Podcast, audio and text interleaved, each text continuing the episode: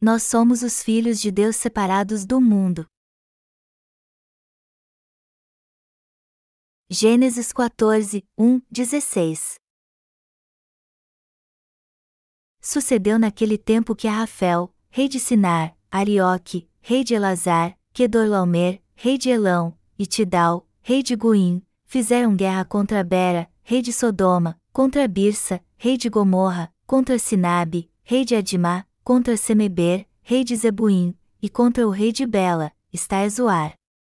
Todos estes se ajuntaram no vale de Sidim, que é o mar salgado.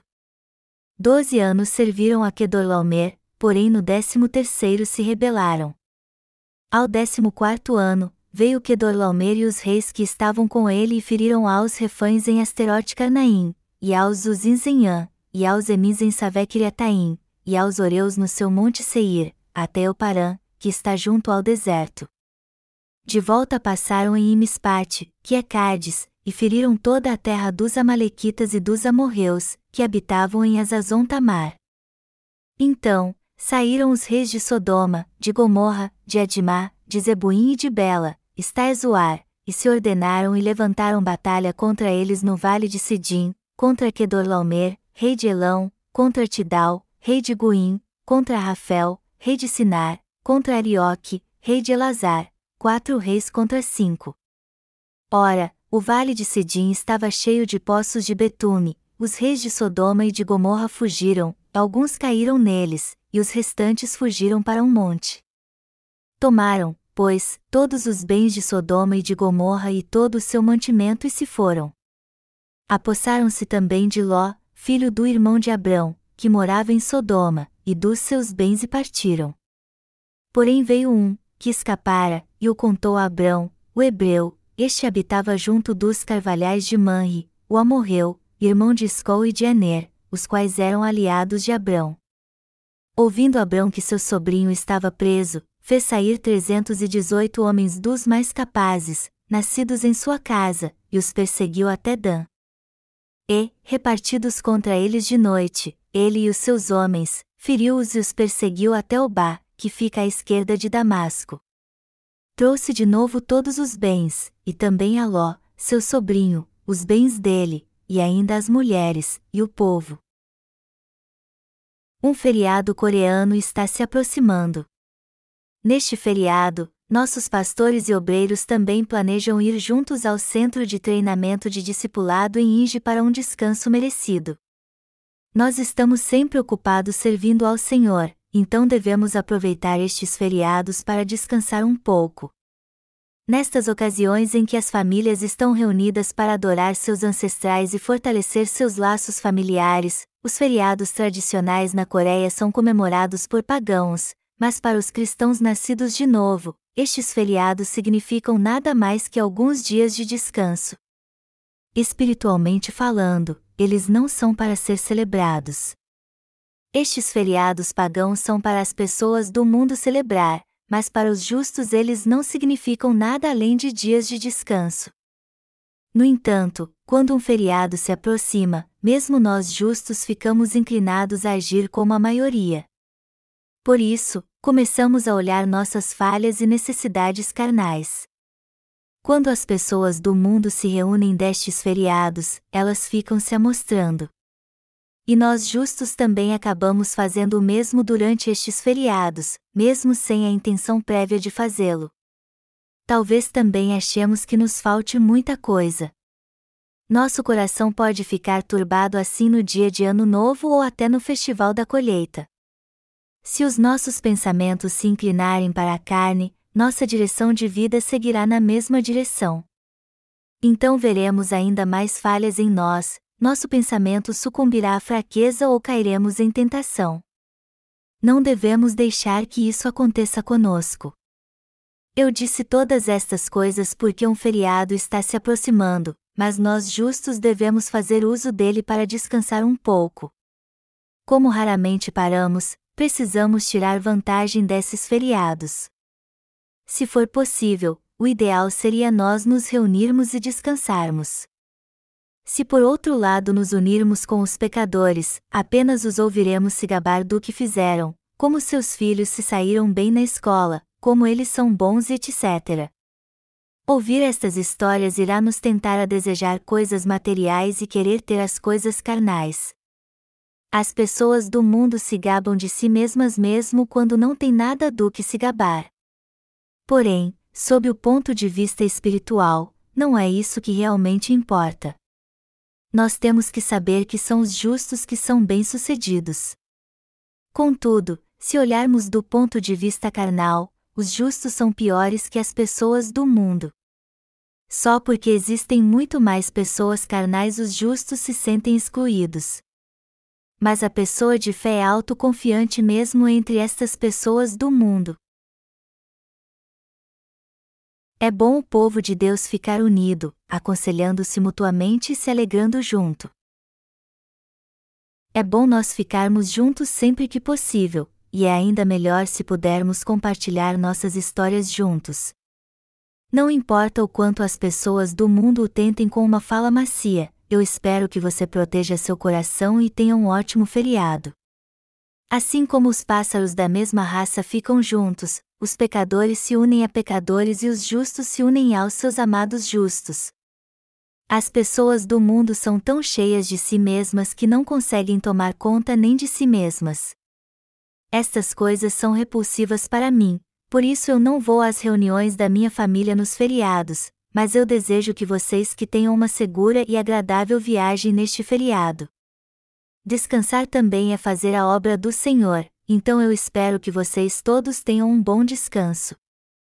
Eu não acho que o sermão de hoje será muito longo, já que vocês estão pensando em ficar juntos com sua família neste feriado, então eu vou encurtá-lo. Está escrito no texto bíblico deste capítulo: ouvindo Abrão que seu sobrinho estava preso, fez sair 318 homens dos mais capazes, nascidos em sua casa, e os perseguiu até Dan. E, repartidos contra eles de noite, ele e os seus homens, feriu-os e os perseguiu até Obá, que fica à esquerda de Damasco. Trouxe de novo todos os bens, e também a Ló, seu sobrinho, os bens dele, e ainda as mulheres, e o povo. Ló, sobrinho de Abraão, estava vivendo na terra de Sodoma e Gomorra quando a guerra estourou naquela época. Havia muitos reis naqueles dias.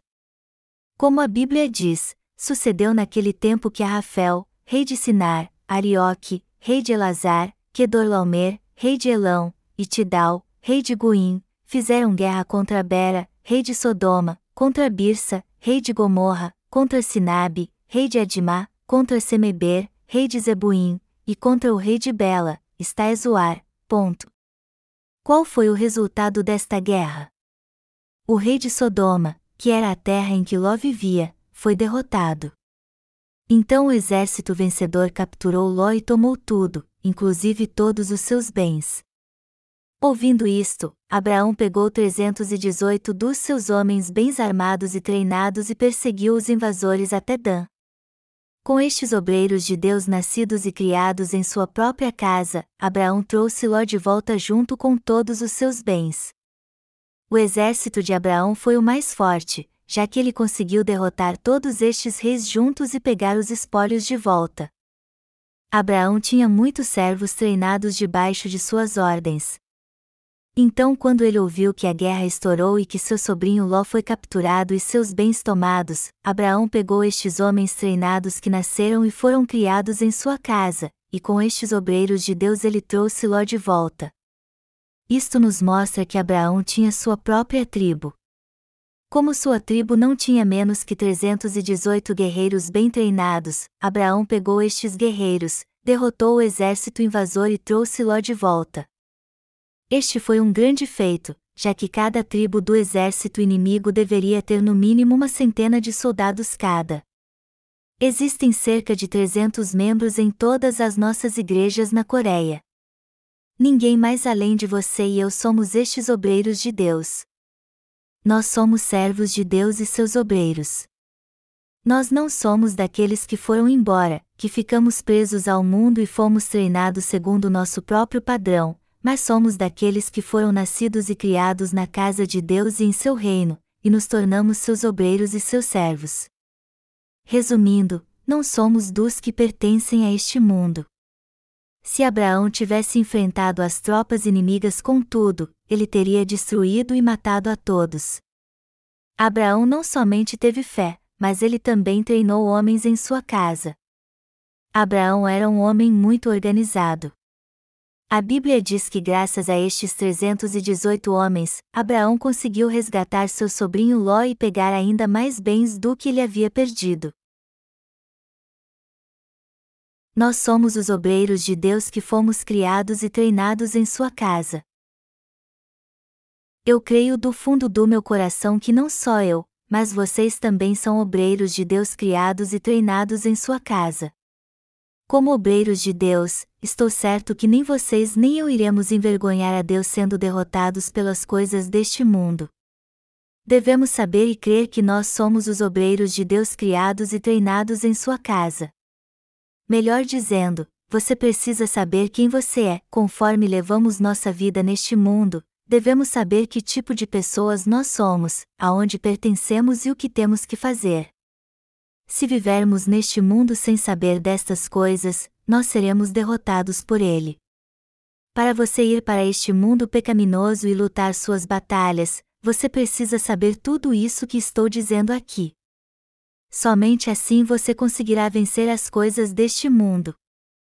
Meus esforços para pregar o Evangelho na Coreia têm sido limitados, por isso tenho voltado minha atenção e tempo em pregar o Evangelho fora do país porque muitos líderes cristãos na Coreia se negam a ouvir a palavra. Eu estou dizendo isto pois é algo que você deve pensar neste próximo feriado. Quando você se encontrar com sua família e os seus parentes, se o que você ouvir deles fizer algum sentido, você pode concordar com eles. Mas permanece uma importante pergunta: a que lugar você pertence? Se você pertence ao reino de Deus, você não pode se dobrar aos que os seus parentes dizem. Você se encontra com os seus parentes no feriado para estar com eles e testemunhar do Evangelho com eles. Você está, na verdade, indo lá para fazer a obra de Deus, então ao invés de ser enganado pelas pessoas do mundo, você deve retornar assim que fizer o seu trabalho. Assim como Deus perguntou a Jonas quem ele era, nós também devemos saber quem nós somos. Nós somos obreiros de Deus. Nós não somos daqueles que se alegram com as coisas deste mundo, rindo para as pessoas do mundo e recebendo o que elas nos dão sem nenhuma preocupação. Quando você se encontra com seus parentes que ainda não nasceram de novo, de todo modo você deve tratá-los bem ao invés de ficar provocando eles.